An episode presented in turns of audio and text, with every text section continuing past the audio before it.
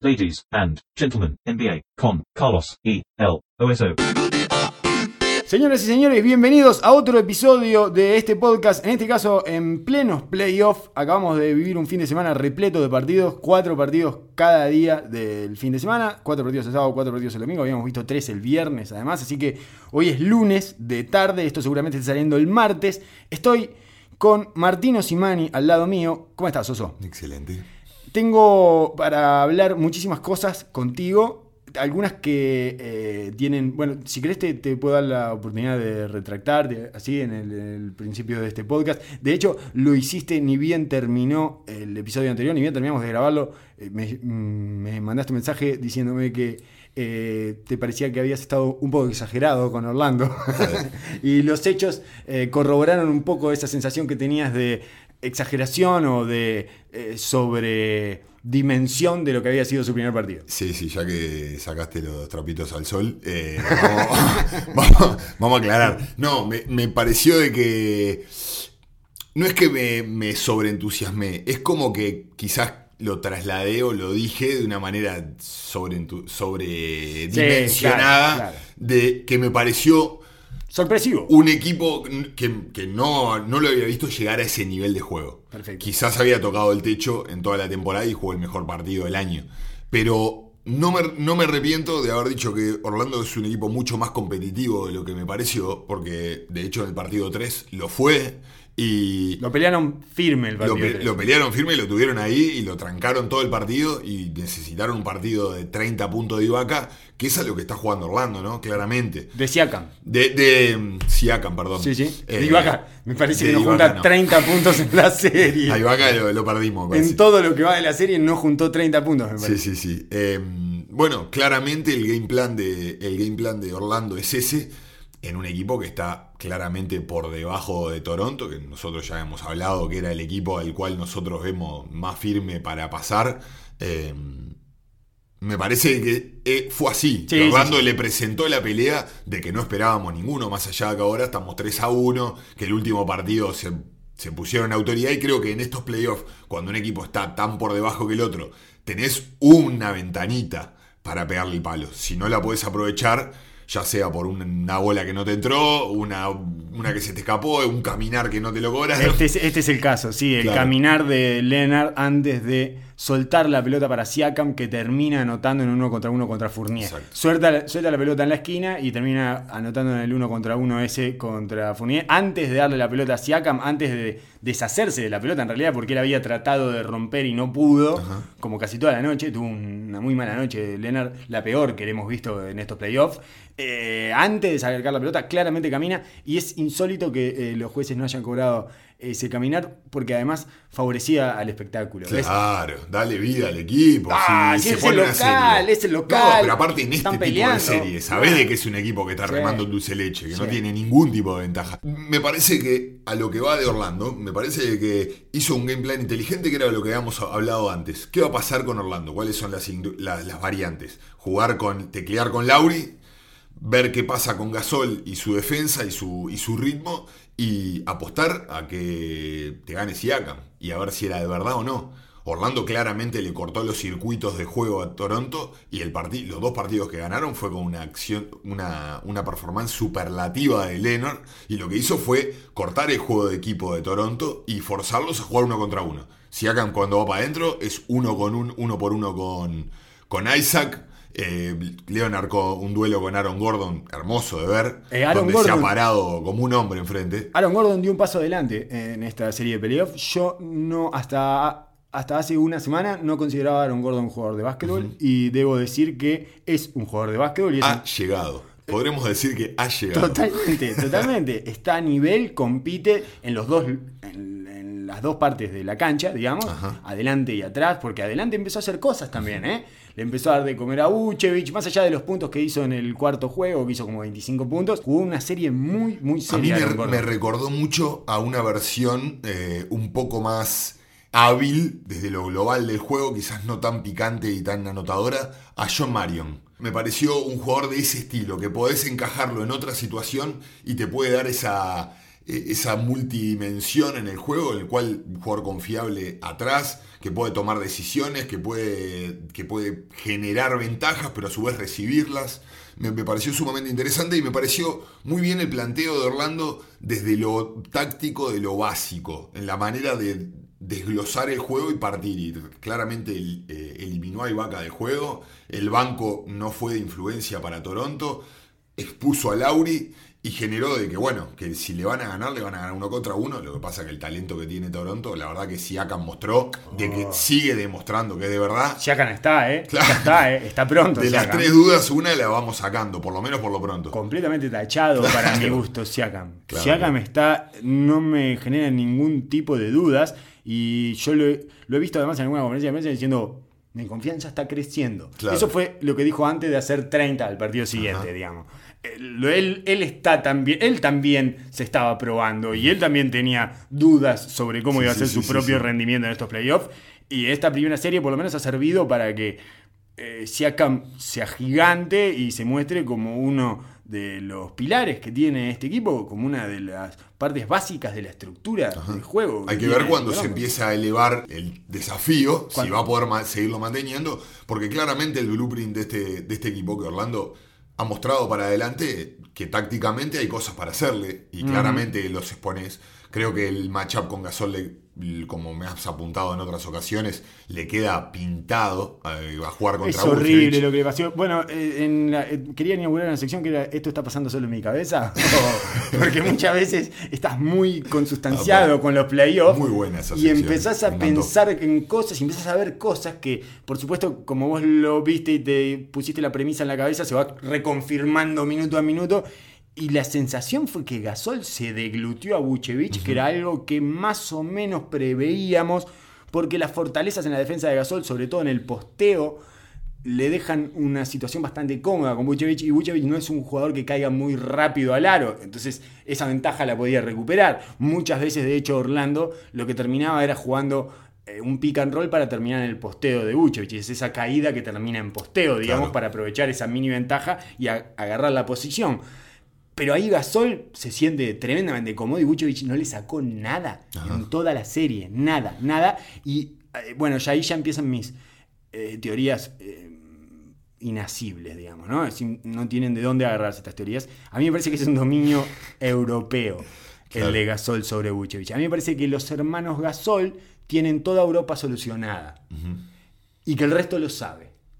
Y entonces, eh, me parece que más allá de esas coincidencias eh, basquetbolísticas en el matchup que favorecen a Gasol, me parece que hay una parte en la que es, ah, este es mi padre, ah, este, Puede ser que- este es el que me gana siempre en Europa, este es el que ninguno de los pibos de toda Europa le puede ganar, Ajá. y hay una especie de, de imposición y de dominio, de sometimiento que viene de Europa. Es incomprobable eso, pero Totalmente. claramente la, la narrativa lo marca y se vio claramente en este juego que Vucevic no dio el paso al frente contra él como para faltar al respeto.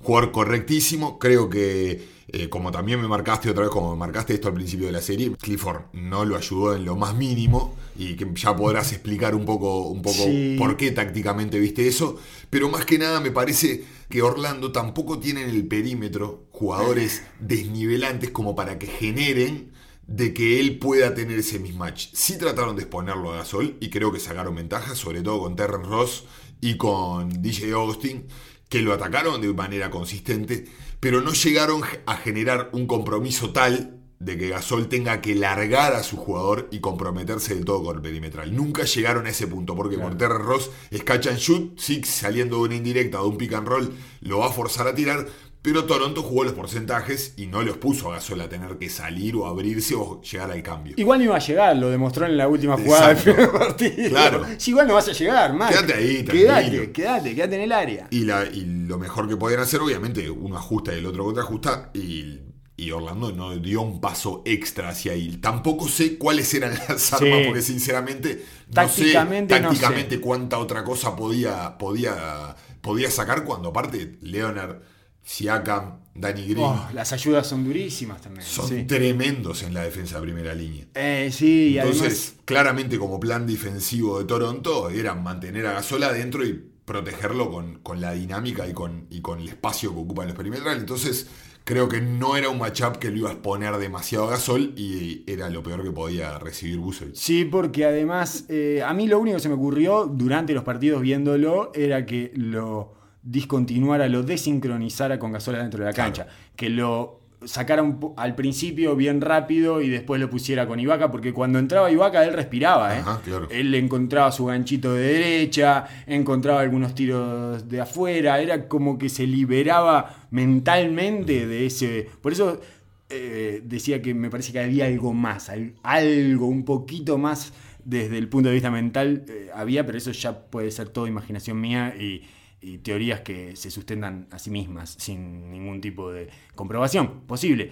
Pero eh, el, el punto es que Clifford en ningún momento lo desacopló. Claro. En- eh, si él- él- lo que hace Vucevic es lo que hace Clifford con Vucevic en la rotación es dejarlo eh, juega casi todo el primer cuarto juega casi 10 minutos consecutivos y como Gasol sale a los 7 por ahí, tiene 3 minutos de Ibaka, 2, 3 minutos de Ibaka y ahí anota, indefectiblemente anota, que es lo que lo hace vivir a Vucevic. ¿no? Vucevic es un grande anotador. Eso después, además, termina generando que él empieza a darle de comer a todos. Una vez que anota, empieza a funcionar su agresividad también en favor de los otros integrantes del equipo. Pero no lo, no lo desacopló para mí lo suficiente. Para, para mí no, no se plantearon cuidar especialmente a Vucevic que en realidad, o sea, si yo fuera el GM de Orlando estaría contento de que no lo haya cuidado, porque es perfecto, va a ser agente libre y no me va a cobrar el máximo, porque le voy a mostrar esta serie de voy a decir, Nicola, no sos máximo, mirá, eh, tenemos toda la confianza en vos, pero no sos máximo, ¿querés salir a probar el mercado? Me parece que no vas a ser máximo. Y bueno, está bien. quedate. Está bien. Quedate, te voy a Sí, dar sí, un sí. tres cuartos, algo así, y bueno, y quedate. Perfecto. Me bien. parece que en algún caso eh, terminó siendo funcional a los al mediano plazo para Orlando que Vucevic haya sido no haya sido el Vucevic de la temporada regular durante esta serie de playoffs. Ya estoy hablando en pasado como si estuvieran eliminados, pero es muy difícil pensar que vayan a ganar un partido después de esto. Extremadamente difícil. Después de perder dos de local y volverse 3-1 para Toronto bastante Más por el juego de lo que estábamos hablando, que eh, se nota claramente las Sí. diferencias. Sí, hay Y una diferencia de talento que es inabarcable. Hay un superhombre de un lado y un equipo del otro. No, el robot es una cosa de locos. eh. El robot es algo. Sí, la- me, me cuesta ver, digo, claramente de, la- de las incógnitas que, que, que planteamos de antes de Toronto, ¿por qué me interesa? Porque lo, lo veo como uno de los firmes candidatos está- eh, hoy en día. A Toronto lo estamos mirando para ver si es el que sale del este o no. Claro, acá el, el tema de Lauri sigue latente y más que nunca. Sí. Y Gasol todavía no pudimos comprobar cuál es, qué tan grande es el agujero, qué tan grande es la deficiencia que tienen ahí. Claramente para él, sí es verdad que tenía un dominio sobre los, e- sobre los europeos, pero también le, le calza justo, ¿no? Lo que, lo Ujú. que más sufre es la movilidad. Sí. Y le quedaba, le Al quedaba hermoso. vamos, todo lo que quieras. Exacto. En el caso de que se viene, que Filadelfia, tampoco lo expondría demasiado al Hay juego un de equipo pick and juega roll. menos pick and roll en toda la liga. Entonces no tendría demasiado problema. Sí, Embiid le va a anotar muchísimo porque le anota muchísimo a todos. Pero, Pero, pero va el juego de él, ¿eh? Va el juego de él. Exacto. Entonces no es, no es tan difícil ese matchup para Gasol que eh, todavía no ha sido probado en lo, o, por lo menos no consistentemente en lo que más le cuesta, que es el pick and roll Sí, central. claramente el, el peor matchup para él es el, el que está del otro lado, ¿no? Milwaukee y Boston, cualquiera que salga de los dos va a ser un desafío que Horford, durísimo. Horford, agarrar a Horford y a Brook López que anda por allá afuera es dificilísimo en cualquiera de los dos casos. Sí. Igual tiene un matchup por delante que eh, tendremos tiempo para hablarlo. Toronto que, que es difícil desde lo perimetral. Porque no sé cómo van a hacer para esconder a Lauri. Eh, ya estuve pensando demasiados minutos en eso. Y no sé cómo van a hacer para esconder a Lauri. Porque ya muy chiquito. Quiero compartir algunos sentimientos. Parte de sentimiento. Me dolió, especialmente el cuarto partido de la serie que perdió Brooklyn. Me dolió. Me golpeó, me encontré golpeado por el resultado del ¿Lo partido. viste hinchando Sí, sí. por los Nets? Sí, raro, muy raro. Y, y me di cuenta más, incluso cuando había terminado el partido, que me había dolido. Me dolió, me dolió. No, no quería que perdieran ese partido. Eh, te- me divierte mucho ver jugar a Brooklyn. Me ha pasado durante toda la temporada. Sí, ya hemos hablado. Y los vi responder eh, especialmente bien en este, en este playoff y me parece, voy a decir una cosa horrible que nunca utilizo, que es no se merecían. Detesto el término merecer o no merecer en el deporte. Me parece horrendo, me parece una justificación al borde de la autocompasión. el Barata. Nos merecíamos más, Claro. no sé qué, o nos merecíamos este triunfo. Bueno, sí, si ganaste, seguramente te lo merecías. Eso es lo lindo del deporte. ¿Y Cuando ¿Por te- qué te lo merecías? ¿Por Claro. qué vos y no el otro? Claro, exactamente, exactamente. Ganaste, ¿Por no, qué? no, ¿por qué? Porque el otro no. No practica, el otro no trabaja, está en la casa no se comiendo forzó, bizcocho. no tuvo problemas, el otro no tuvo ningún tipo de vicisitudes durante Claro. el campeonato, nos merecíamos esto por todos los problemas que tuvimos en el campeonato, sí, todo tiene problemas campeonato, todo, todo. En definitiva, eh, me sentí un poco tocado por la derrota de Brooklyn, que perdió un partido que además lo tenía. Se le escapó, se le escapó porque no pudo detener a Embiid, que Quizás es ese sentimiento visceral del enano. Sí, Es lo mismo que sucede con Brooklyn eh, Filadelfia. Sí. Parece, es el viene el bully de- del barrio y lo trata de llevar de pesado en el parque. Sí. Y él lo ves al enano pelear con uñas y dientes y es muy difícil no hinchar por él. El único que eh, me genera sentimientos encontrados en Brooklyn es Jared Dudley, justamente. Que si bien me gusta cómo ve el básquetbol, me parece que está demasiado. se- está así de gordo porque se comió su propio personaje. Totalmente. Entonces está con no- una sobreactuación Ah. que la está llevando a niveles insoportables. Claro, no lo puedo aguantar, no Claro, lo puedo aguantar. Jared, ya está bien lo que haces. No es necesario que estés a los gritos permanentemente mostrando todo lo que aportás. Porque ya nos dimos cuenta y está bien y ya se dieron cuenta de lo que se tienen que dar cuenta, que son tus compañeros y la gente que te paga el Claro, cheque. ya está. No tenés que mostrarle más nada a nadie. Y él está como ya, eh, aparte de siendo como que está eh, mm, alisando el terreno de su caída en los medios. ¿Ya estás pensando en tu próximo trabajo? Dudley. Hace como cuatro años. Sí, por eso. A mí no me molesta eso, digo. Todos los jugadores vivimos eso y No, todo lo, todo lo- todo lo estamos experimentado en algún momento. No, no. sé por qué lo digo, Sí, pero claro, en, no. est- en estos micrófonos, Sí. no sé por qué lo digo. Pero, pero me di cuenta que al final estaba tocando un tema que estás- no tendría que haber Ta, tocado. ta, pero- ta, ta, menos mal que No. te diste cuenta. Pero no, No, fuera, pero justamente lo que, lo que estamos hablando es, es que vos estás eh, jugando a, a, digamos, a Batman y Bruno Díaz. Y cuando, no mezclás las dos, ¿entendés? Claro. No salís eh, de un partido de tu campeonato a, eh, a hacerte el comentarista. No, y- no, no, no, para nada. Y mostrarles cómo es el básquetbol porque ya te vas, estás pensándote en la pantalla mostrándole la jugada. No, no, no, estamos, estamos aparte de esto de, fantasía, no, no llegamos acá ni Exacto. loco, pero eh, lo que sí me parece que él sintió esa sobreactuación dentro de su personaje es como salir a defender a sus cachorros, digamos, ¿no? Sí, sí. Por, eh, de, de manera sobreexagerada, pero también una parte media visceral física que, este tipo... Le metió literal, literalmente un codo en la boca Sí. eh, a, a, Ja- a Jared Allen, que claro, lo- es una cosa que te viene medio que con tu hijo, o sea. Me lo va a matar. Me lo va a hacer, me lo va a arruinar. Me lo va a matar, me lo va a matar. Claro, Sí, entonces sí. me parece como que viene desde ese punto, que sí, es verdad, es un poco con toda la charla que hay después, el extra, todo eso es lo que odiamos de todo Sí. esto, ¿no? Eh, Está claro que sí. Totalmente. sí. Es toda la parte que sobra en todo Además, este juego. todo su discurso acerca de cómo Ben Simmons es un jugador eh, mediocre, media cancha, average, media Claro. cancha, así que, que lo hizo desde, en realidad le salió, le salió como una especie de eh, trash talk, pero no era trash talk. No, Yo no, después no, leí todo y era tipo Kevin Durant. Es- Es, lo mismo que hizo, le hizo un breakdown a, a Ben Simmons. Pero no dándole para atrás. no, O sea, fue- explicó, fue honesto. hizo un scout. Exacto. Es un scout, un scout de, de, Ben Simmons que estaba bien, estaba correcto, pero que justamente estaba buscando como eso, vio que funcionó lo de Kevin Durant contando sus tiros y no sé cuánto, y estaban todos fascinados con esa respuesta que había dado, entonces dice, yo voy a dar mi respuesta con No, Inside. él, él lo hace hace tiempo. Sí, sí, él lo hace hace tiempo. Yo, no, soy- no soy gran seguidor de Jared Dudley, pero sí sé de que siempre está con un poco un ojo en el costado, tratando de mostrar todo lo que sabe, sí, ¿no? sí, siempre. sí. Y sabe. Y sabe, y yo creo de que a pesar de todo este circo y todo, a mí me molestó más toda esta parte, ¿no? La parte extra de salir y decir y hablar. Porque no, no, no estás pa- no es ahí la competencia. Pero sí respeto de que el tipo fue al, al flaco de 2.15 y se le paró enfrente. Que hay una parte, es lo que hablábamos con Beverly.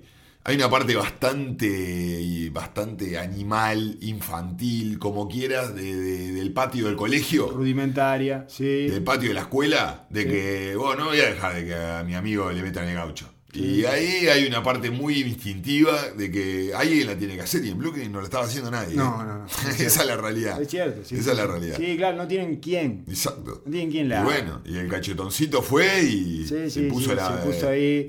la- Pasa una cosa muy graciosa, nada más porque después se empujan a Ben Simmons. entonces Ben Simmons se le cae arriba, pero no, le, no se le quiere caer arriba Claro. y se sale rápidamente. Terminan ellos dos ahí como, en fin, una Como dice trifulca. Grangel en Rose, hold me back. Sí, totalmente. Gigante. Agárrenme. Y eh, increíblemente los echaron a los dos. Cualquier ¿no? cosa. Mal echados, mal echados los dos. Otra vez los jueces conspirando contra el producto. No los eches, si No. están bien ahí. No, pasa que demasiado. Ya se fue contra la tribuna, algo tiene que suceder ahí. Cuando se va contra Ya la cuando se va a la tribuna. tribuna, ya está, ya está, ya está. Ahí hay que, hay que cortarlo. Bueno, tengo entonces después un poco de remordimiento por eh, tres series que no puedo ver, pero que no las puedo ver a niveles fóbicos. Pará, eh, ¿ya se terminó Filadelfia Brooklyn? Sí. Se terminó. Sí, yo creo que sí. ¿No? ¿No se terminó para vos? Ta, ta, ta, no sé, no sé. Para vos. Te, te Para vos, quería sí. preguntar, no sé. Para- no sé, yo lo di por terminado. sí. Me parece que después de perder es devastador el partido que perdieron el otro día. Durísimo, un golpe casi knockout. Es devastador. No sigo sin confiar en Filadelfia. No, no le veo nada. Sigo sin confiar en No Filadelfia. le veo nada que me haga pensar que es el que el ganador del cuadrangular ese del Final Four del Este. Nada, nada, nada. No termino de entender cómo juegan. Tienen partidos extrañísimos uno atrás del otro. El partido sin Embiid fue de las cosas más raras que hemos visto en estos playoffs. Sí. Fue muy raro. Em, Floreció todo un juego de espacios donde finalmente te dieron la razón, ¿no? So- y probaron lo que venís pidiendo de todo el año. Eh, tienen dos cinco. Ese es el problema de Filadelfia. Tienen a Ben Simmons, que es 5, y a Embiid, que es 5. Claro. Cuando no está eh, Embiid, Ben Simmons juega de 5. Florece. Y florece y empieza a rolar al aro y empieza a hacer ese trabajo que debería emular muchísimo más el tipo de juego que está haciendo Giannis en Milwaukee, que es lo que vos eh, predicás siempre a raíz de las dificultades que tiene Ben Simmons para ubicarse en el ataque. Tenía una, tenía una charla muy animada con un amigo eh, de que el argumento es de que Embiid no le da para llevar adelante un equipo que, sea serio. Eh, bueno, cada uno ve las cosas como la ve, pero eh, le- me- el- su argumento era que él jugaba con un All-Star al lado de las últimas temporadas, que era Ben Simmons. Entonces yo le estaba tratando de, de- de- de mostrar, y bueno, y su argumento era, no jugó Embiid, mirá a Simmons lo que hace, o sea, tiene mucho mejor equipo. Y no, necesariamente no, porque los dos eh, por separado lucen excelente, pero juntos no combinan. No funciona. Entonces no es que juegan juntos y se potencian. No, El- claro. hay- por, más de que No se sean suma, dos, no se suma el talento. Al contrario, creo que dos estrellas o dos jugadores de que se, canse, se molestan en la cancha, lejos de, de no solo potenciarse, sino se restan. Se restan y muchísimo. Totalmente. Pero Porque hay un factor de juego y un factor psicológico ahí que juega. Sí, sí, sí, sí, claro, de molestia, de incomodidad, más allá de lo que traten de hacer eh, bonding eh, fuera de la cancha, Exacto. digamos, y que vayan y se tienden las conferencias de prensa y ese tipo de cosas. No, eh, sus juegos no son complementarios y se molestan. Eso quedó muy claro. Quedó, quedó claro en el partido que no jugó en bid, pero igual me cuesta pensar que alguien pueda entender a Filadelfia mejor sin Embiid. Claro, no, no, no. no, Para mí, para de- nada. para mí Embiid es tan supremo el poderío de Embiid que no hay una posibilidad de que un equipo mejore sin él. A mí, yo estoy en el punto en el cual eh, no es que dudo de Envid, pero me encantaría verlo en otro ecosistema. O sea, estoy tan eh, nublado por la realidad del equipo de Filadelfia que me cuesta mirar sus déficits porque siempre lo justifico ahí. Sí, sí, claro. Pero obviamente las cosas brillantes que tiene la vemos, su, su capacidad defensiva, su protección del aro, Su habilidad para anotar adentro afuera, su capacidad para competir y su, y su maldad para sacar FAU, para estar entrar en la cabeza de los compañeros. Claramente es un jugador que le falta madurar, tiene 24 años, hace Su- bobada, la- fuera de la cancha, está para la corta. Adentro de la cancha la toma de decisiones no es la mejor No tampoco, es un poco randómico. Eh, es- y bueno, todas esas cosas siempre te- me encuentro todo el tiempo justificándolo por, ah, mirá cómo están parados, mirá el Claro. spacing lo ve del lado opuesto, Sí, sí, sí. mirá cómo no le cortó, mirá cómo eh, lo tienen No lo jugando podés- afuera todo el tiempo. No lo puedes tener en cuenta, no lo puedes eh, tener countable, digamos, accountable, Claro. eh, porque su ecosistema te genera siempre variables que terminan por explicar sus déficits, sus Exacto, deficiencias, sus errores. No puedo concebir un equipo que en estas, en estas épocas no juegue pick and roll. Que no tenga una dosis seria de pick and roll, no lo puedo entender. No lo puedo entender. Eh, O sea, para un grande como él, que es un grande pesado, que está bien, vos lo necesitas chocando ahí abajo, pues es su ventaja. Pero es un desgaste enorme y lo estás haciendo muchísimas veces generar la ventaja para pasar cuando no es su fuerte. Entonces, digo, no es un grande pasador. Si bien No. tiene habilidad para pasarla en ciertas instancias, no es lo que, no es lo que mejor hace. Entonces, bueno, más allá de eso, yo no estoy seguro que haya terminado del todo, que sea un 4 a 1 No, está bien, elocuente. está bien, está bien. Pero Lo que decís porque sí, claramente la Brooklyn- serie está. Brooklyn le queda especialmente incómodo a Filadelfia Claro. por las características que ya hablamos, porque tiene bases picantes y Filadelfia no puede defender base picante, no tiene nadie. El único que puede defender un base picante es Ben Simmons en ese equipo y como además eh, Embiid no sale de la pintura, le queda todo el mid-range y son bases que eh, en un par de ellos juegan muy bien en el mid-range. Levert y Russell son excelentes en el mid-range. Excelente. Y Dinwiddie va hasta el fondo, rompe a los grandes, es un rompedor de grandes.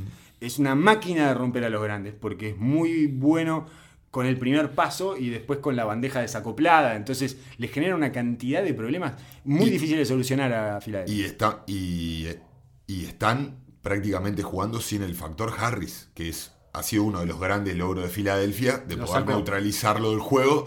Pero mirando el juego 4 y el 3 también, ha tenido eh, tiros claros que se los genera partido a partido, saliendo de lo- la millón de sets que tiene Brooklyn para sacar tiradores.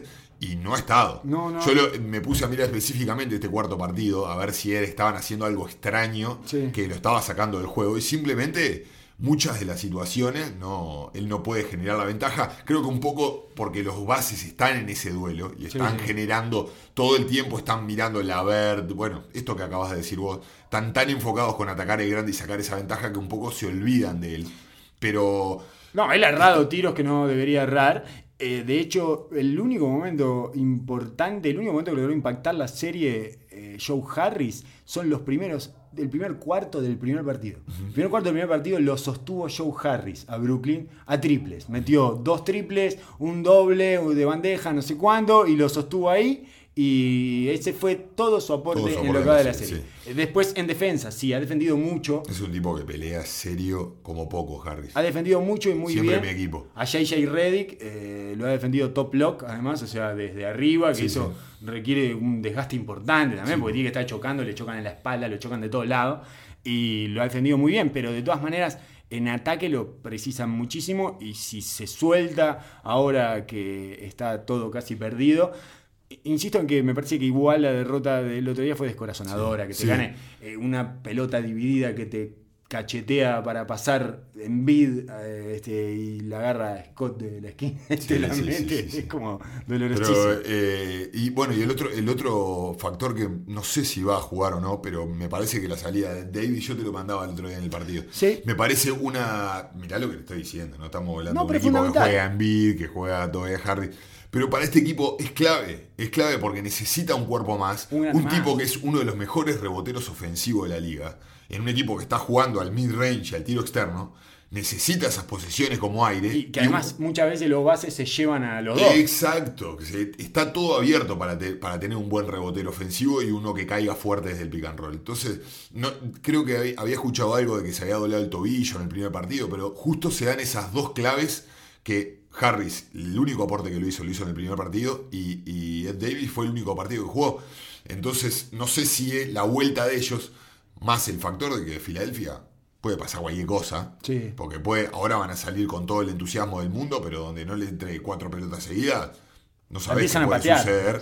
Empiezan a patear, en Claro. que le empiezan a patear. Y Brooklyn, la realidad es que no tiene nada que perder. Así que me, gente- encanta- me encantaría que le metieran este partido en Filadelfia para que se volviera una. Sí, una- porque una además, serie. Además eh, de volverse una serie, generaría eh, los chiflidos de la gente de Filadelfia, eso que siempre es muy lindo de ver. Hermoso. La gente de Filadelfia se iría con- contenta, feliz, porque le gusta que la entrada le dé todo, le dé la posibilidad de putear a sus propios jugadores, que le dé toda la fiesta, todo lo que quieren vivir ahí adentro. Super pancho y putear a mis jugadores con la boca Claro, llena claro, de churros. No puede haber nada mejor.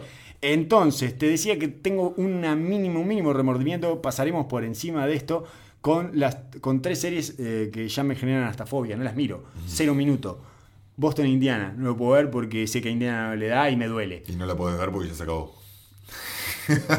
Así que no te preocupes. Milwaukee Detroit. Llevaba cero minutos Ah. hasta el sábado. Cero minutos, ¿eh? Cero minutos que ya me empecé a cuestionar. Vos, pero pará, pero no estarás exagerando. No serás. eh, no, no estarás metido en. Te comió, te comió el personaje. ¿Qué, qué- qué te pasó? O sea, me empecé a preguntar. ¿Qué sos? ¿Al final crees en los dioses del básquetbol o no? ¿Qué pasa? no? Es, un, es un partido de playoff. ¿No ves partido de playoff? Y me puse a verlo el sábado. ¿Cuánto duraste? Cuatro minutos. Cuatro minutos y me fui a la mierda. Cuatro minutos de partido y dije, esto no lo puedo ver, esto me oscurece y me fui. No quiero ver Estaría nada. lindo sacar esto que tiene el Matrix de todo. Sí. eh, a ver cuánto dura. cuando una vez que ¿Cuánto ponen el NBA League League Pass, Pass? ¿Cuánto dura la- el, el- el promedio? Sí, sí, el promedio de la visualización visu- debe ser primero, medio cuarto. Primero, ¿cuánta gente hay? Mirando. Muy poca, muy poca. Y debe ser medio cuarto el promedio Claro. de visualización. 133 personas mirando. Vos también llegaste a ver cinco minutos Ah, el me sábado. dio un espanto. Aparte de verlo a Blake Griffin ahí con una, Rengueando. con una rodilla biónica toda. Espantoso. No, no, no, todo horrible. Me vi, vi un le metieron un tapón a Drummond que trató de meter un medio giro tratando de crear el poste bajo. Se la mandaron para la tribuna y dije, no, ¿qué estoy haciendo? Houston, Utah, sad, sad, sad. No puedo tampoco. con Houston, Utah no podés. A no, mí me no puedo con. Houston, Utah. ¿Te gusta Me Houston, encanta. Utah? Es divino ver cómo qué le tiran a Harden y qué tratan de hacer para resolver y todo, pero me da pena Sumamente Utah. entretenida. Es, es entretenida. Sí, sí, sí. Está- Pero está- me da está pena. poniendo viejo, ¿eh? Está estoy muy, muy blando, muy caritativo. blando, ¿Qué es lo que está blando. pasando Muy contigo? blando, no sé, no sé. Hay, hay equipos que los veo perder mal y me duele. Ese- ese Claro, son equipos que, que uno le gana, le gana precio por su, su ética de trabajo, por su compromiso al proceso, porque el camino es la recompensa. y después le pegan unas palizas. Pero ya lo habíamos visto de que iba a ser. Bueno, lo dijiste tú en estos micrófonos Sí. de la transmisión de que. En esta audición. Que no, que iban a poder anotar. Y así es. No nada. Y ya lo veíamos desde- ya le pedíamos el cambio desde el principio de la temporada. Sí. Estamos pidiendo un cambio de este equipo. Eso me mata también. Eh, Los equipos que no pueden anotar me generan una tensión Sí, horrible sí, porque es de una impotencia y están todos trancados ahí contra ese Switch Everything. Utah está, está en un, un momento de- Crucial. delicado. Cruz de- está en la cruz de los caminos. Sí, van a tener que hacer algo que no quieren hacer y que es cambiar. y que. O sea, Abruptamente. Abruptamente. Un, ma- un- un- un- sí, sí, sí, sí. Claramente van a tener que hacer un cambio. mm, No sé si global del encare, pero solo con Donovan Mitchell no van a poder, no van a poder seguir.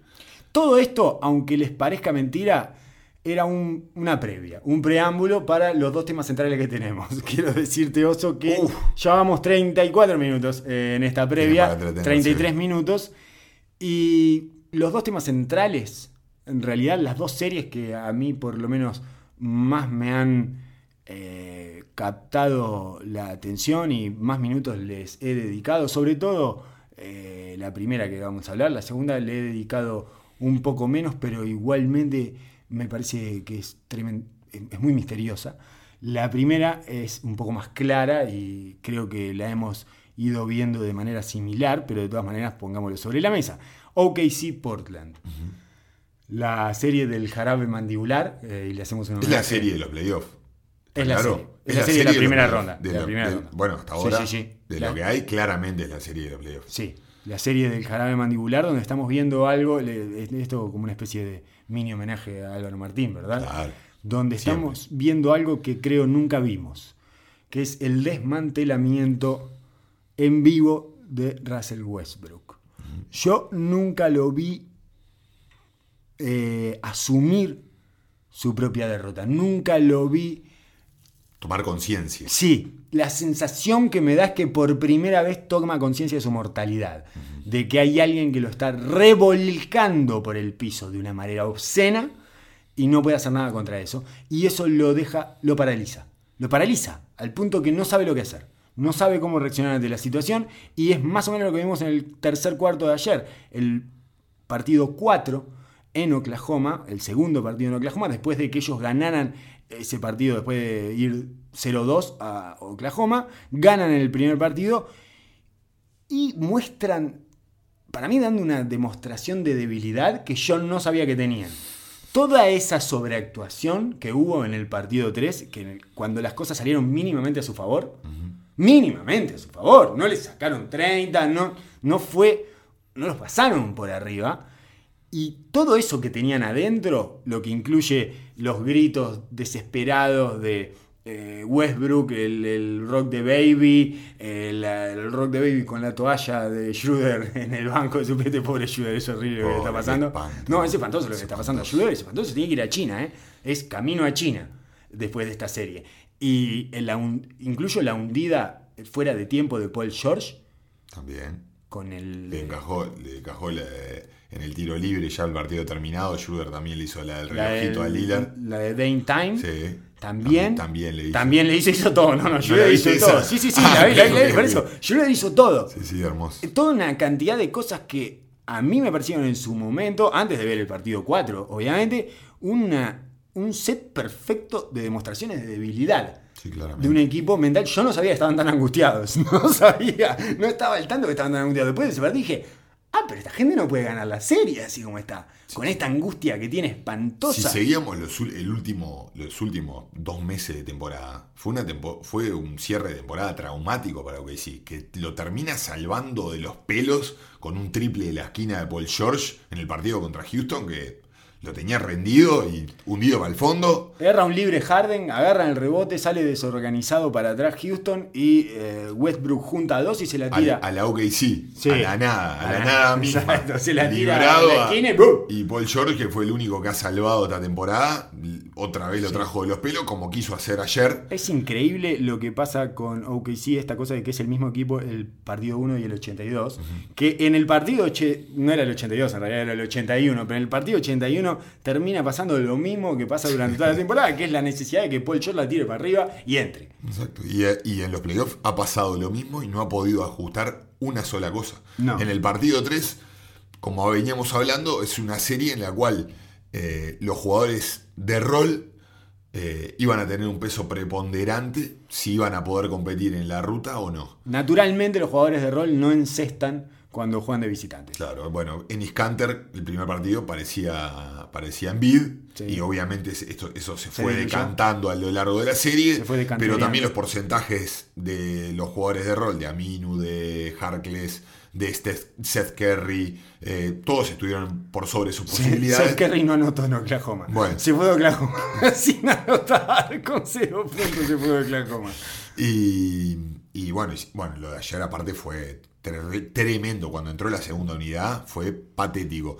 Eh, eh, bueno, en realidad yo creo de que hay grave error de Portland, ¿no? Que venimos hablando de sobre los, los técnicos y sus libritos en los playoffs, como hay algo que les da de comer en la temporada y tratan de mantenerlo todo, pero este, claramente este equipo de Portland no puede estar sin CJ y sin, y sin Lillard adentro de la cancha en ningún momento de los playoffs. Eso fue un cambio que hicieron esta temporada y que fue muy. Hay una nota al respecto, incluso. muy, publicitado, por eso tiene como una especie de discurso de marketing de ellos. Pero son dos vidas diferentes. Esto me parece que esto de mantener en la temporada regular una, una unidad independiente que le saca que le saca peso a las dos estrellas, también darle un poco de independencia que ayuda además a que Lillard y McCollum jueguen más minutos juntos, porque si los estagueas, lo que termina sucediendo es qué cantidad de palabras que, traducimos literal del inglés y que no quieren decir nada.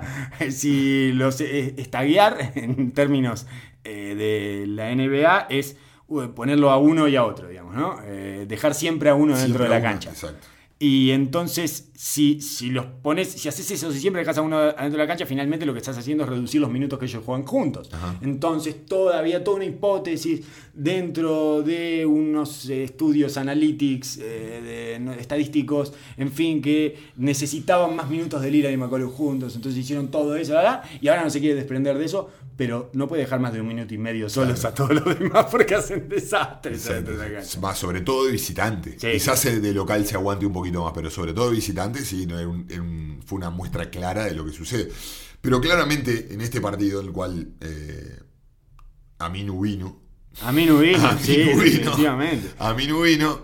Y Este es el 4, el partido 4 en el Claro. que gana Portland. ahí Portland puede hacer pie de visitante. Y ahí queda mano a mano entre las estrellas. Era un mano a mano entre las estrellas. Y ahí donde se vieron todas las hilachas. Yo quedé, tuve un momento de claridad. Ya habíamos hablado, hablábamos en el entretiempo, nos mandamos algún mensaje Sí. interno. Habíamos y- hablado antes que había que sacar a Westbrook de ese duelo Exacto. porque le iba a ir mal. Porque le iba, le iba a pe- empezar a pesar en la cabeza. Y Le, le iba a ver- le iba a ir muy mal. Bueno, en el, en el pico de rendimiento de Westbrook en esta serie, que fue el partido 3, Ajá. se anularon Westbrook y, Sí, sí. y Lillard. O sea, en el mejor partido de Westbrook de toda la serie, que invocó 6 de 8 de triple, que le gritó durante todo el partido, Sí. no sé qué, 32-32. Se uno, tachan. uno para cada lado. Y encima, en- de- desde la manera que fue, de cómo se hizo, Westbrook venía anotando, anotando, anotando. Y le saca la primer, la- la- el primer chamullo cuando le hace la del bebé, después de hacerle un gol medio de pesado. Lilar se enciende y le mete 25 puntos en la trompa. Y ahí es donde me parece de que bien, le empieza a incrementar la, la- la angustia a todo el equipo. Porque claramente, que es lo que venimos hablando siempre de la tiranía del mono loco? Es de que va sí o sí por donde va él. Sí o sí. Cuando se carga de energía, el equipo es una fiesta porque está armado de esa manera. Porque Oklahoma City se ha visto prácticamente de rehén de su Sí, sí. manera de, de ser y de vivir. Y entonces va para donde va él. Porque Paul George juega fantástico, el equipo cuando está él respira y crece y todo se ve mejor. Pero claramente el camino emocional del equipo Sí. pasa por la vena por ahí.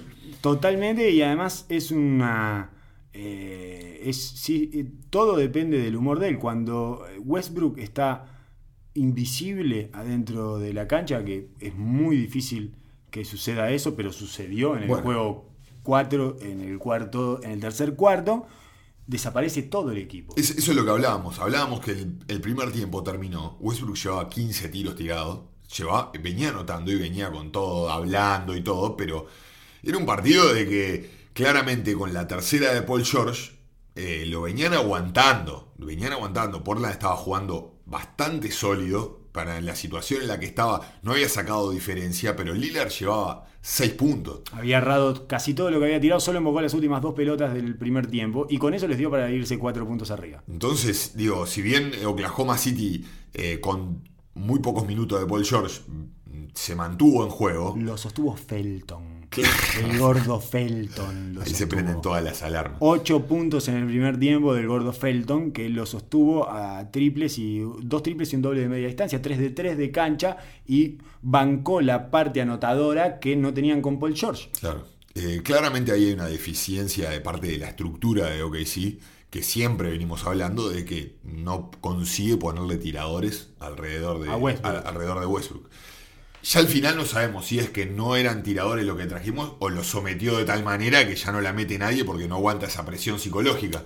Por eso eh, juega, brilla Oklahoma en el partido 1 de, eh, de local, porque en el partido 3 de esta serie, porque tiran entre Westbrook, Ferguson, eh, Grant. Grant y ahora no me acuerdo cuál Paul otro. Eh, no, no Paul George, no, sacando a Paul George tiran 13 de 18 de 3. Y Felton, Y creo que fue el otro. Sí, Felton, sí, Felton. el otro que juega Felton. Ah, no, y Schroeder. Ah, Porque Schroeder metió 3 de 5 también. Entonces tiran 13 de 18 de 3. correcto. Eso es insostenible. Eso es lo que le había dado el partido ganado en el juego 3. Y no, no había manera de trasladarlo al juego 4. Si bien Grant metió unas bolas importantes Sí, de la sí, sí. esquina y todo, y a Ferguson le salieron 2-3 pelotas adentro, y se le vino todo abajo. Pero ese es el game plan de, de Portland, claramente. Que nos gane Westbrook tirando tiros de afuera, de parada y tiro en el codo, a la carrera, cerrando de la pintura, sacando de la, tratando de sacar del juego a Paul George lo máximo posible y que nos ganen los jugadores de rol. Steven Adams no ha podido hacer pesar la falta de Nurkic, eh, pero claramente el punto de quiebre estuvo en ese tercer cuarto, cuando, cuando Lillard prende la máquina.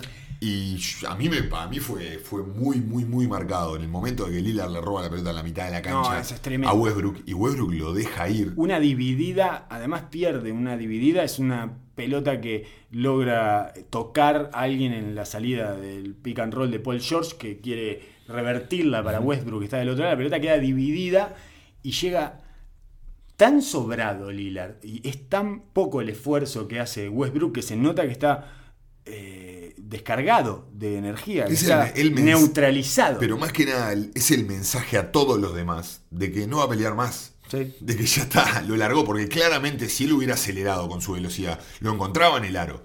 No sé qué hubiera pasado, no sé si Lillard prendía el turbo y se la hundía en la cabeza. Pero ya el mensaje que él manda, porque todo es un mensaje emocional, corporal, así es que lidera él. Del momento que él muestra de que él apagó la competencia y exactamente contra Lillard, porque hubiera sido, no sé, si hubiera sido McCollum, Sí, no sí, hubiera sí. sido un mensaje tan fuerte. Y directamente desde ahí en más, mm, aparte Donovan lo vio y mandó ayuda a la cancha porque sabe de que a partir de ese momento No, es terrible lo que le hacen a, participar más. Es terrible lo que le hacen a Schroeder nada más, porque siempre entra después de que Lillard le anota 12 puntos seguidos a Westbrook, porque Donovan no se anima a decirle a Westbrook que no defienda a Lillard, que no sea el principal defensa de Lillard, que era lo que decíamos que tenía que conseguir con el utilero dejándoselo anotado en un pizarrón, exacto. porque lo tenías que sacar de ahí, porque Lillard le iba a ganar ese duelo, porque es mucho más jugador. Te voy a decir algunos números. Más o menos del on-court, on-off-court. ¿tá? Con ellos adentro de la cancha y ellos afuera. Westbrook en cancha, el net rating, o sea, cada 100 posesiones, eh, Oklahoma pierde por 12 puntos. Y con Lillard en cancha, eh, Portland gana por 12 puntos cada 100 posesiones. Es, son espejos porque coinciden sus presencias y cuando va al banco lo saca. a otro que no lo descalzó, lo podría haber descalzado también un poco También. de Lillard. Me parece que la, la noción de confianza en que él iba a ganar ese duelo es parte de la fantasía y el pensamiento mágico que rodea a Oklahoma. Que El nadie... mundillo. Claro, como están metidos en esa fantasía colectiva de que Westbrook es un jugador extremadamente dominante y que ningún emparejamiento lo vence, lo quiebra, eh, se dejaron llevar todos por esa mentira colectiva y nadie dijo, hey, lo va a destruir, lo va a destruir, lo que veíamos todos de afuera. Sí. Ah, no. Todos no. Bueno, no buena parte de la prensa Todos no, eh, todos estadounidense porque en, Recién ahora están abriendo los ojos algunos. en Estados Unidos comen mucho con. Westbrook. Con el triple doble comen muchísimo. Comen muchísimo con eso, pero cualquier persona medianamente sensata creo que Pero Paul George comió con el cuento. Estuvo, Sí. estuvo un año y comió Paul George viéndolo Sí, sí, de al lado. sí es increíble, es increíble.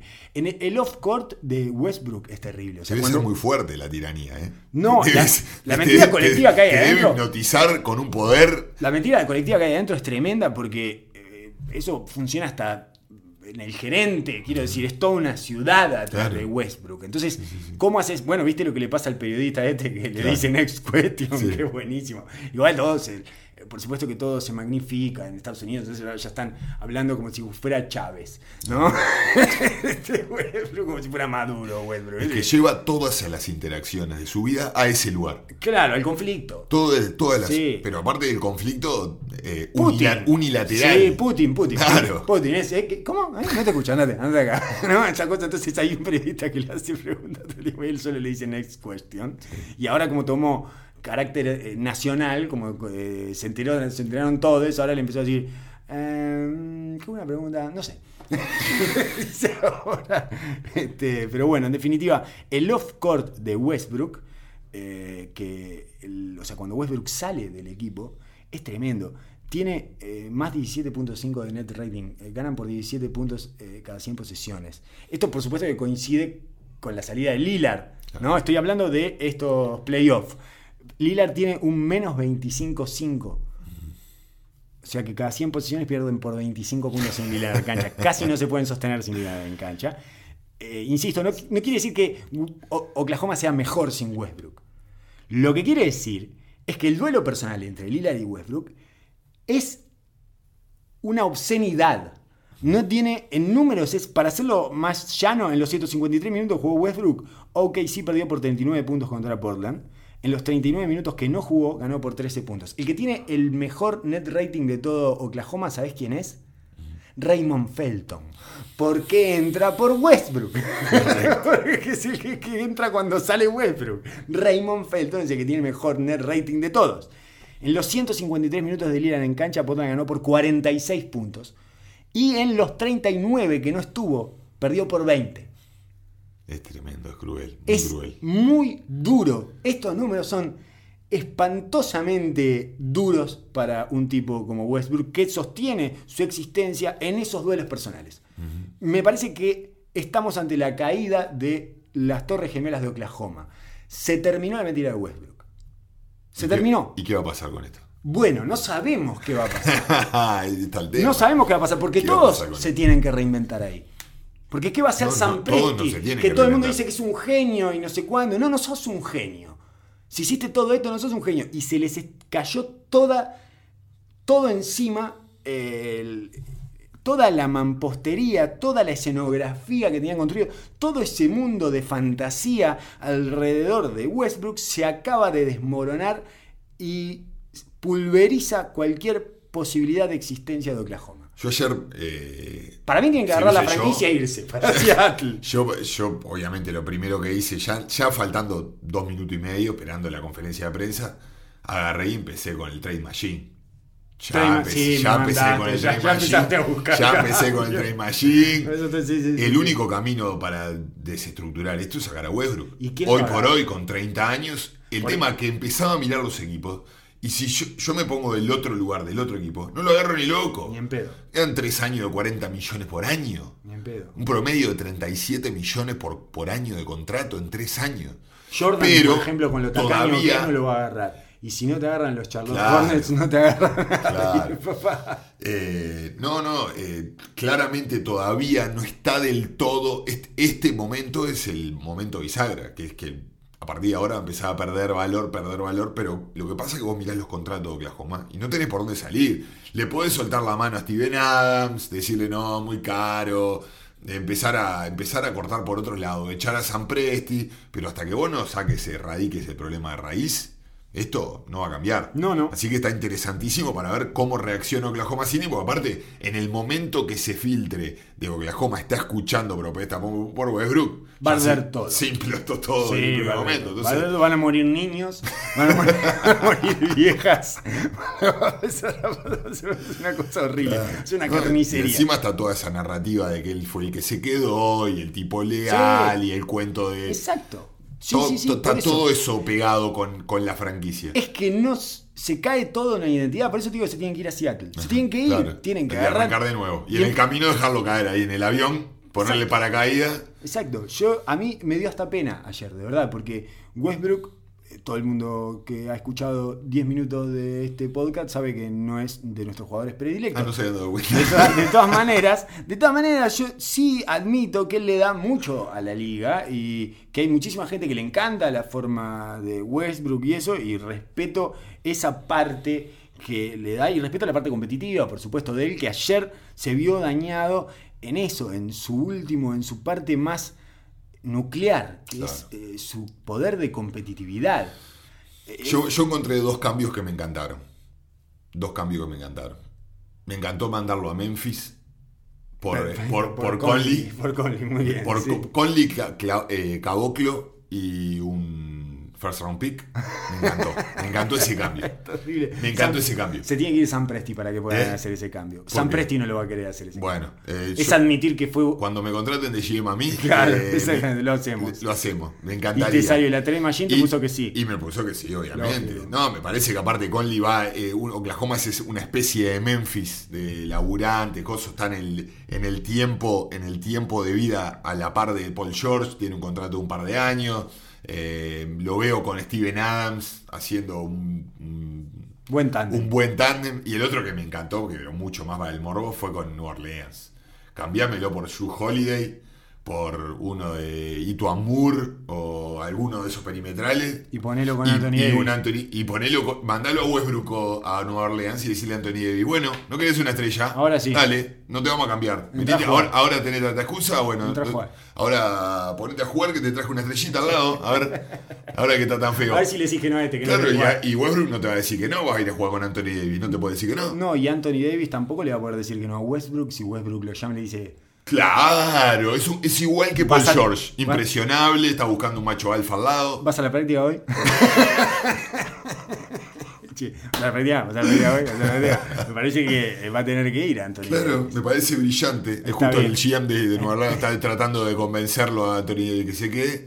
Y Drew Holiday me encantaría verlo con Paul George, un 1-2 defensivo, no le anota a nadie. No, y Steven claro. De 5. Sí, sí, sí, después todos a correr y pegar y saltar. Sí, hay que conseguir tiradores, ¿no? Sí. Eh, No, bueno, para- para el mundo de fantasía. no, no, pero hermoso. Pero, pero si, tiene. qui- si quiere si quiere la gente eh, Alimentarse. meterse, Sí, sí, sí. meterse, Alimenten, escuchamos alimenten. trade, escuchamos trade por todos lados. La alineación que mejor resultados obtuvo en esta serie de, para Oklahoma City Thunder es un poco inverosímil. Oso, no me vas a creer, pero Contame no. Paul George, Schroeder, Marquise Morris, Nerrell Snoel y Raymond Ay, Felton. por favor. Me entró un frío así por el cuerpo. 22 minutos más 16 puntos. Por favor. Esto quiere decir claramente de que lo mejor que puedes hacer es darle la bola a Paul George y dejarlo que haga lo que él quiera. Exacto. Esto es lo que, esto es lo que muestra claramente este, este dato. Que él es lo que sucedió el partido pasado, ¿no? Cada vez que estuvo Paul George en cancha, Oklahoma City tenía tiros y ventajas constantemente. Sí, él- Después no la pudo meter. Él consigue sus tiros. Le- no solo consiguió sus tiros, consiguió tiros de triple de la esquina como quisieron, no la metieron. Creo que el único que la metió fue Grant, pero, pero Sí. consigue constantemente ventajas, porque ninguno de los centros de los pivotes de, de Portland se puede quedar con él. Claro. El tema de que muchas veces él genera la ventaja y bueno, va, va a parecer como tendencioso, pero Westbrook si no tiene la pelota en la mano es un cero a la izquierda y, su- y su defensa está metido con todo, no sobre lo ayudando. y además pierde un turno cuando la agarra, porque siempre espera, no, claro, no- sabe la utilizar la ventaja. Exacto. Es el que es, es de los que te cortan la ventaja, que eh, es, es una cosa bastante la clave del básquetbol ofensivo es sostener esa media ventaja o esa ventaja entera que sacó el que puede generar con algo con la pelota en las manos. Eh, Denver y San Antonio nos queda un poco tiempo. Eh, me parece que se nos fue un poco largo el preámbulo, 30 minutos, la verdad que el preámbulo en cualquier eh, escuela de podcast o de periodismo o de lo que sea, eh, les van a decir que exceso. 30 minutos es demasiado. Eh, Denver San Antonio la disfruto mucho, es una serie que disfruto muchísimo, pero no la entiendo, Oso. Es una serie que no termino de entender. Solo entiendo algunas cosas parciales, fragmentadas. No la entiendo en su totalidad. No me doy cuenta.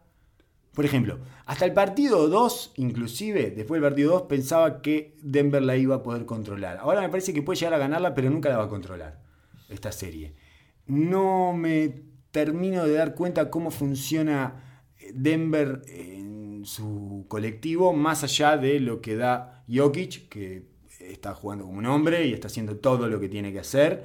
Después me parece todo tremendamente volátil. La forma en que ganó el cuarto partido, bueno, los dos partidos que ganó Denver son muy raros, ambos. En el cuarto partido consiguió 10 triples en dos cuartos, que son los dos cuartos, el segundo y el tercero, donde da vuelta todo, empieza 10 abajo, porque Malone se demora tres partidos.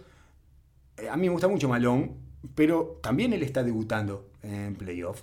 Y también él tiene un sentido de pertenencia y de responsabilidad con todo ese plantel que un poco lo ata. Lo que demoró en sacar a Barton de la alineación titular casi los deja fuera de Sí, sí, la sí, primera ronda. seguro. Casi, casi provoca un cataclismo interno porque si Denver queda fuera en esta primera ronda se incendia todo. O por lo menos se desestabiliza todo. Casi provoca un cataclismo en el equipo por sostener a un hombre de él que le resultaba muy incómodo sacar, porque Barton ha estado en toda esta etapa de reconstrucción y de que Denver se transforme en un equipo competitivo, etcétera. Igual es lento en exceso, porque ya habíamos visto esta, esta Sí, tendencia bueno. de Barton, lo estábamos hablando de- desde antes que Sí. Isaiah Thomas se prendiera fuego. Sí, o sea, sabíamos de que estaban los dos ahí esperando en el banco, listos para desestabilizar todo. Pero además en esta serie tenía una necesidad urgente que era solucionar el emparejamiento de eh, White y Y de, Murray. y de DeRozan. Exacto, porque si no, no podés poner. Porque si ponía Harris sobre DeRozan, tenía que poner a Murray con White. Claro. Y eso, eso ahí era la, el- el- la madre del problema. La madre del al problema- no tener a alguien que pueda machapear con DeRozan, desestabilizaba todos los cambios, toda la defensa del perímetro. Exactamente. Y ahí es donde White lucía gigante. Entonces tenía que arreglar eso poniendo a Harris con White, que es lo más lógico por un tema de tamaño y porque no le puedes cargar a Murray con ese duelo, porque lo estaban rostizando desde el primer cuarto de la- del primer partido, si hay algo que se notó, por eso te digo que entiendo algunas cosas fragmentadas. Eso lo entendí muy rápidamente. White lo está rostizando a Murray. Murray está pasando muy mal en, los- en los dos costados de la cancha. No tiene un respiro, ni atrás ni adelante. Eh, llega un momento que no sabe de dónde está cargando los problemas, si de atrás para adelante o de adelante para atrás.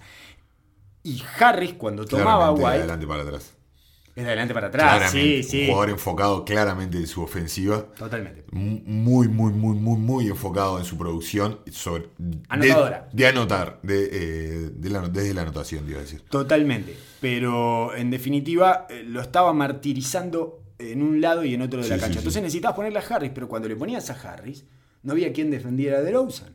Entonces, Estaba Craig mirando, eh, pidiendo por favor. Tuve jugué titular 60 partidos en la temporada. ¿Qué hago acá? soy un 3 defensivo. Soy un tres defensivo. ¿Para qué me tenés acá? Claro.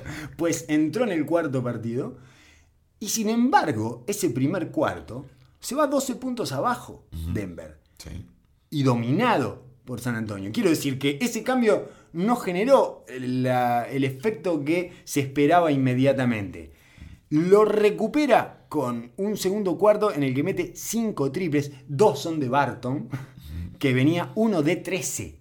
Hasta ahí, ese es el cuarto partido, estamos hablando del cuarto partido de la serie en el que Denver gana de una forma que a todos les parece que tiene autoridad y para mí fue un milagro randómico.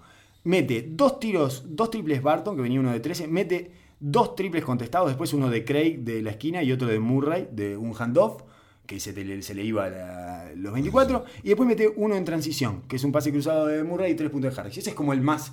Pero después son todos triples dificilísimos. En el tercer cuarto, que es cuando sacan la ventaja y toman la distancia y liquidan, meten cinco triples de vuelta. Que es cuatro triples de cuatro jugadores distintos en los primeros seis minutos. ¿Cómo le llamas a eso? Yo no, a- yo no lo veo muy sustentable a eso. Harris, Jokic, Craig y Murray. Y dos de ellos sobre la bocina de los 24 de vuelta. Quiero decir que las formas en que ganó Denver, que había ganado su primer partido en el segundo de la serie de local con esa racha eh, estúpida, eh, absurda de Murray invocando 8 de 8 después de que se, había ido 0 de 8 los primeros tres cuartos, eh, son maneras muy poco claras de ganar. Yo sigo entendiendo que esta serie la domina San Antonio. Claramente en el juego, en la estructura de la serie, estamos viendo el duelo entre el viejo profesional, veterano, que sabe lo que hace, y el joven muchísimo más talentoso, que está aprendiendo sus armas, ¿no? Eso ya está clarísimo desde el, desde el nacer de esta serie. Sí, tiene Paul Millsap tiene 88 eh, partidos de playoff y después el que viene es Plumlee con 28 partidos. Claro, entonces, bueno, Todo está- lo demás nunca pisaron la cancha. Están todas las estrellas de este equipo haciendo pie contra un equipo que debe ser de los que tiene más carpeta y tiene las- los conceptos y a lo que juega más claro de toda la NBA. Porque no hay equipo que sea más eh, dogmático en la manera y deliberado en la manera de hacer las cosas. Entonces, claramente, el- la, guía del, la guía del juego la va a dominar siempre San Antonio. La pregunta es si tiene suficiente talento Denver y encuentra su funcionamiento interno y logra destapar ese talento de, for- de forma randómica. Para desbordarlo. Para desbordarlo con talento y con, y, y con, y con- Más que nada, no solo, con, no solo con, con- a fuerza de gol, sino con que ellos se empoderen en ese Sí, rol. sí. Eh, tomen tomen de esta, esta, esta suerte de, de, de variabilidad del juego como algo que los potencie Pero- y no les genere inseguridad. Pero podemos convenir que un partido en el que Craig mete 6 triples. Es insostenible. Claramente, pero el, Estamos ante un cisne negro, digamos que no estamos ante una. eh, es, es una eventualidad, no estamos ante algo que sea repetible. No lo va a hacer más en todos los playoffs. Por No sé si alguna vez en su carrera había metido 6 triples, por, por supuesto. Que es un tipo que no tira mal de 3, pero no es un tipo que te vaya a dar 5 o 6 triples. Exacto, no, no, en, es- en eso estamos totalmente de acuerdo, pero no creo que sea algo que vaya a cambiar. Bien. O sea, claramente esto- esta producción de Denver me parece que va a ser así y si va a ganar, va a ganar así. Con eventos randómicos, creo que Jokic está mostrando lo que es, que es su nombre y Sostiene es todo. sólido, que, puede, que va a bancar el equipo. Él está. Pero cuando tu segunda figura es un tipo tan inconsistente que no te da ningún tipo de seguridad, porque aparte lo ves en los compañeros, ¿no? Hablamos de Murray. Hablamos de Murray, porque Sí. claramente es, es- es el 2 desde el punto de vista Desde de- la elección que hizo Denver. Desde cómo está armado el juego. Exacto. Ah, Por eso, ok, es, una ok, ele- ok. es una elección Para, premeditada. para de nosotros es. Harris, ¿no? Claramente. Yo no puedo creer que no sea Harris. Pero el juego y la Sí. dinámica de cada vez que se encuentra necesitado, el que va es Murray. Sí, siempre. Quizás siempre. es el que tiene el techo más alto ofensivamente y la piedra sólida, digamos, el, eh, es Harris, ¿no? Es el que mantiene al equipo estructuralmente.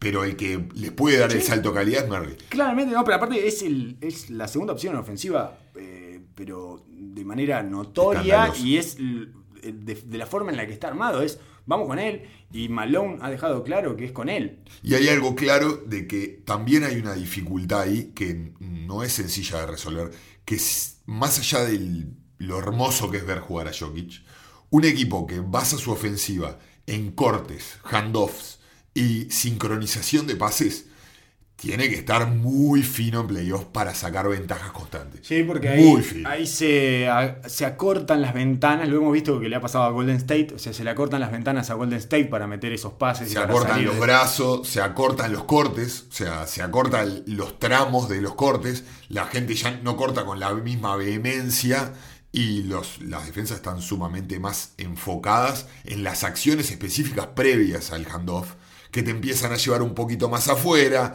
que te hacen cortar un poquito antes, que te hacen hacer un recorrido un poquito más exigido, que una vez que la agarrás quizás ya la ayuda ya llegó. Y eso es, una, es un, eh, uno de los problemas más estructurales que veo con Jokic como pieza central de un equipo. Que lo veo que, bueno, estos playoffs van a ser muestra a futuro de qué es lo que se va a poder armar o no. Me parece un poco temprano para ponerle un, Sí, sí, sí. Para plantearlo como un problema un endémico un problema endémico del equipo. o crónico. Sí. Sí, estamos viendo de que Murray va a ser un tipo difícil. Oh, difícil de construir de- algo alrededor de él. difícil jugar con ese tipo. A mí me generó especiales dudas esta primera incursión de Murray en los playoffs. Y eso incluye después del partido 2. ¿eh? El cuarto cuarto del partido 2 me parece que ese tipo de cosas son las que no te dejan incorporar y avanzar sobre lo hecho. Porque todo el tiempo estás en una situación en la que mm, no... eh, ¿Cómo, cómo, ¿Cómo empieza a asumir de esa manera descontrolada después de esos primeros dos partidos que había tenido? Había tenido siete cuartos en los que no podía tocar la pelota. En ese juego, además, en un momento no podía tirar. No podía tirar. Salió de eso eh, con una especie de actuación vomitiva, digamos. Empezó a vomitar puntos, como si fuera el exorcista, ¿no? Como si fuera eh, la nena esa que gira sobre su propio eje y vomita verde. No paraba de vomitar puntos y canastas, pero en realidad venía en una situación traumática. Y lo que pasó en el partido 3 es la continuación de esa situación traumática en la que venía. Claro. Y en el partido 4 sale de una manera un poquito más eh, lógica y esperable, sin, esa, eh, sin ese desequilibrio natural. Eh, A Murray claramente lo veo en un lugar en el cual, mm, por lo pronto, no me da la impresión de que sea. O sea, para mí es un Jamal Crawford. Eh, lo veo en esa función, un Lou Williams, lo veo en una función así, le, pin- le pintaría a futuro Claro. de manera hermosa. Lo Eh. veo un tipo ex- excesivamente concentrado en su juego y en su foco, en cómo, le, cómo está el lado ofensivo y qué capacidad ofensiva tiene dentro de ese juego, donde está constantemente leyendo su, su matchup o su racha, independientemente de lo que pasa en el juego, y que se ve extremadamente condicionado por eso. Harris es un tipo que es una roca. Sí, Está sí. leyendo el partido, lee lo que sucede, lee sus compañeros, Atrás es muy as- sólido. asume, asume los, desafíos puntuales. Te das cuenta, ya lo me lo habías apuntado vos, que muchas veces antes de la racha de Murray, el que sostiene el partido Harris, con bombazos, con corridas, con cortes. Eh, sí lo veo una pieza fundacional del equipo. Eh, a Murray me parece que, claro, esto es lo que empieza a pasar con jugadores tan jóvenes, ¿no? Que Sí, es muy chiquito. bastanteando, bastanteando, a ver para qué está, para... Es muy y- chiquito, tiene 21 años y es, una es un jugador que no le tiene miedo a nada. Y muchas veces esos jugadores que no le tienen miedo a nada, sus primeros encontronazos con la competencia dura y exigente son de desafíos constantes y de una especie de bipolaridad eh, que desestabiliza todo el resto del equipo. Y más en un equipo que está overachieving, que entra al, a- al playoff en una situación que es Sí. desventajosa desde lo emocional. sobrecalificados eh, para, digamos, en realidad, eh, sí, están, eh, sí, sobrecalificados, están, pero no, no en términos de capacidades, sino en términos de lo que generaron durante la temporada regular y por lo tanto ese número 2 en algún punto empieza a pesar porque vas a quedar en 2 con el 7 y qué pasa que no lo podemos dominar Exacto. y además Y la, tú- y- la ciudad Perdón. de Denver tiene, no, no, la ciudad de Denver tiene una historia. Un estigma. Sí, tiene un estigma de, de fallar en playoff. Los, no, los Nuggets no son los Nuggets, pero casi casi. Oh, tienen, tienen lo suyo. Exacto. sí. Eh, tienen. Me parece que es, un, es una- un duelo hermoso que también a su vez eh, tuvieron la mala suerte de cruzar de Sí. San Antonio, porque creo que si hubiera sido este mismo matchup con Oklahoma City, no, no, no lo hubiera visto con semejante trauma. Creo que hubieran encontrado en esa dinámica de bola a bola que se hubieran sentido mucho más cómodos. Pero bueno, esto, esta es la historia de playoff. Y para mí va a ser exactamente así. Si gana Dallas y si gana, si gana Denver, va a ser en actos, en actos de incoherencia Claro, totales claro. y estupidez extrema. Sí, sí, sí, sí. Eh, pero no veo de que San Antonio le, pierda la manija a la serie. Bien, entonces iríamos hasta un partido 7, tranquilamente. Esta es la única serie que veo que va a un partido 7. La otra que podía pasar eso era Portland OKC, pero se autodestruyó Oklahoma. Eh, aunque, no sé, capaz que meten el batacazo en Portland, ya perdido por perdido, es de esos equipos que cuando se les saca la responsabilidad y cuando están ya muertos en vida, eh, son peligrosos. Oklahoma Zombie, Lo- Oklahoma Zombie City Thunder. Tiene toda, toda la pinta de que ganan en Portland y pierden en Oklahoma. Eh, para terminar sí. el drama. eh, Oklahoma City Zombie van a ser ahora, así que esperemos a ese caballero zombie que va a ser Russell Westbrook, ya desatado y sin su alma, porque se la absorbió. Se le chupó el alma 100% Damian Lillard. Solo una cosa más acerca de San Antonio, dos cosas más. Una es que volvió Motiejunas. Tengo dos noticias para vos. Está vivo e hizo cuatro puntos en el partido 4. qué, alegría, qué Motiejunas. alegría, porque un jugador que nos encantaba. Nos encantaba Motiejunas. Sí, se ve que a Pop también porque lo trajo de China. No, no lo vio. Para No. sus gustitos, ¿eh? que ya está, ya está en las últimas. Dice, bueno, Sí, este me gustaba, este. El flaquito este decir, bueno, en serio, eh, tráemelo. Tráemelo. Tráemelo, tráemelo, cayó con un corset de acero en la espalda. Y después, eh, la, te quiero decir que el trío Patty Mills, Rudy Gay y Bellinelli ha sido un desastre durante toda la serie. Mucho Espantoso. café, mucho café. Mucho café. Eh, me duele porque los respeto a los tres Ajá. y esperaba bastante de los tres. El- ese trío jugando juntos tienen un net rating en 42 minutos que jugaron juntos en esta serie, tienen un net rating de menos 15 puntos. Pierden por Increíble. 15 puntos cada 100 posesiones. El, fallan atrás permanentemente. O sea, Rudy Gay, el tándem Rudy Gay Bellinelli atrás es un espanto si no tienen nadie que los cubra y si no tienen al, si no tienen a White fundamentalmente que perimetral los ayuda en el perímetro y a Aldrich atrás, un cuerpo grande, muchas veces cuando quedan con Bertans y eso es un espanto, o sea, no pueden defender a nadie. Y además no la están metiendo. Rudy Gay está tirando un 30% de campo, Bellinelli un 37% y Patty Mills está tirando abajo del 20% de 3. A mí Palti Mills yo lo veo en la cancha y me da una seguridad tremenda. No sé si es por la historia que tiene en San. Antonio. Sí, me encantan los tres, Nunca lo veo, nunca lo veo eh, desentendido del juego o no haciendo cosas positivas para el equipo. Pero no, no- había prestado atención a esta, a esta formación específica. Bellinelli me exaspera un poco. Ah. Está todo el tiempo buscando el FAU. Siempre me parece de que. Siempre, siempre tira es- desacomodado, nunca tira en equilibrio. Claro. Dejó de tirar en equilibrio. Sí, sí, sí, sí. Y, y a- y aparte como que es un factor de inestabilidad, que en un equipo que es tan sólido, siempre como que me pone nervioso, todo el tiempo. Es como una rifa. A Eh, mí me atrás sobre todo, ¿no? Atrás es un lamento además, se arrastra por la Sí, eso defensa ya lo sabía. y lo cagan a goles todos. Entonces si él no está muy anotador, no tiene mucho sentido que se mantenga en cancha. Eh, tengo un- una simple nota más, que es que de todos los tríos que suman más de 40 minutos o más en esta serie para San Antonio, solo hay tres con net rating negativo y en los tres está Rudy Gay. Opa. La serie de Rudy Gay es tétrica, algo que no me hubiera esperado jamás. Yo lo respeto a Rudy no, Gay después de esta temporada. había tenido una buena temporada, sabe jugar, es un tipo que tiene muchísimas experiencias playoff, por alguna razón no le ha podido encontrar la vuelta a esta serie. Así que no sé, si él levantara un poco su rendimiento, quizás San Antonio tendría una oportunidad cierta de llevársela. Es que la tiene.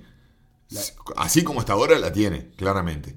Así que, bueno, capaz que me parece que son jugadores con experiencia y que tienen mano. O sea, no veo por qué no podrían salir del hueco. No veo nada específicamente táctico de que los incomode. Sí, a Bellinelli sí lo veo extremadamente concentrado en sacar foul y en constantemente encontrar ventajas como medio desesperado, lo veo por anotar. Quizás eh, no, es las ventanas, creo que tiene, tiene jugadores largos de envergadura Denver y con mucho atleticismo como para molestarlo pero lo veo extremadamente concentrado en sus puntos. Creo que Denver les conseguís la ventaja a lo largo de la posesión. Sí, a mí me parece que él se siente tan obligado. A anotar para cubrirlo ah, atrás. Claro. Como todo el tiempo tiene baches atrás y son notorios y se mandó una cagada y siente la mirada de la solucionar en la nuca, la quiere solucionar con un tiro y la soluciona el otro lado con un tiro. claro, claro, claro. Sí, sí, sí, sí. Entonces. Ah, tiene mucha lógica eso. Eh, porque además, qué, qué mal que te hace sentir cuando la cagas en defensa y sabés que está la mirada de Popovich ahí en el banco quemándote atrás de la oreja acá. Claro, claro, claro. Igual Pop sabía, ¿eh? Si traes a Belineri a esa altura de partido. Sabés lo que te da y lo que te quita. Ni hablar. Todos saben, todos se conocen, pero igual en el momento me parece que arde un poquito. arde un poquito y entonces se va del otro lado a tratar de. No, no me saque, no me saque, no me saque. Mira, mira, mira, mira lo que te de este lado. Y. Ay, no, no, no. La que viene, la que viene, la que viene. Y así. Pero se ha comido se han comido de, cambios que no hacen, y él y Rudy Gay que no cambian, entonces se van dos con uno y el otro. Sí, sí, Jack Tina full. Jack Tina full. Jack full, Así que, bueno, Oso, muchísimas gracias por haber tenido esta larga conversación eh, conmigo acá de los playoffs de la NBA, que está en un momento hermoso. Cada vez que me empieza a doler que un rival de, de los chicos pierde con uno de los grandes, pienso no, está bien, terminamos rápido con esta primera ronda y vayamos a, la lucha esa, a esa carnicería que va a haber del este, por ejemplo. O sea, me pasó con Brooklyn, eh, cuando perdió con Philadelphia, no, qué cagada, eh. Bueno, ahí, fue cuando me puse a pensar en el matchup con Toronto. Y dije, está bien, dale, ya, ya, ya, tráeme ya lo otro. Tráeme, ya, el plato siguiente. Estaba riquísimo esto, pero pasemos al plato siguiente. Seguramente, cuando volvamos a hablar de estos playoffs, ya estemos en el plato siguiente, en esa segunda ronda y será con ansiedades y entusiasmos renovados. Muchísimas gracias. Entonces, eh, quedamos en que esta se va a 7, Denver y San Antonio, y la otra, Oklahoma y Portland, ya está, ¿no? Está rota esa serie. A mí me encanta. La veo en 6. La veo en 6. La veo en 6 y. Ahora se invierte. Pero no sé si estoy pensando más en la serie de televisión o en lo que está pasando de verdad. sí, estás pensando mucho más en Game of Thrones que en eso. Muchísimas gracias. Será hasta la que viene y gracias por escuchar. Chao.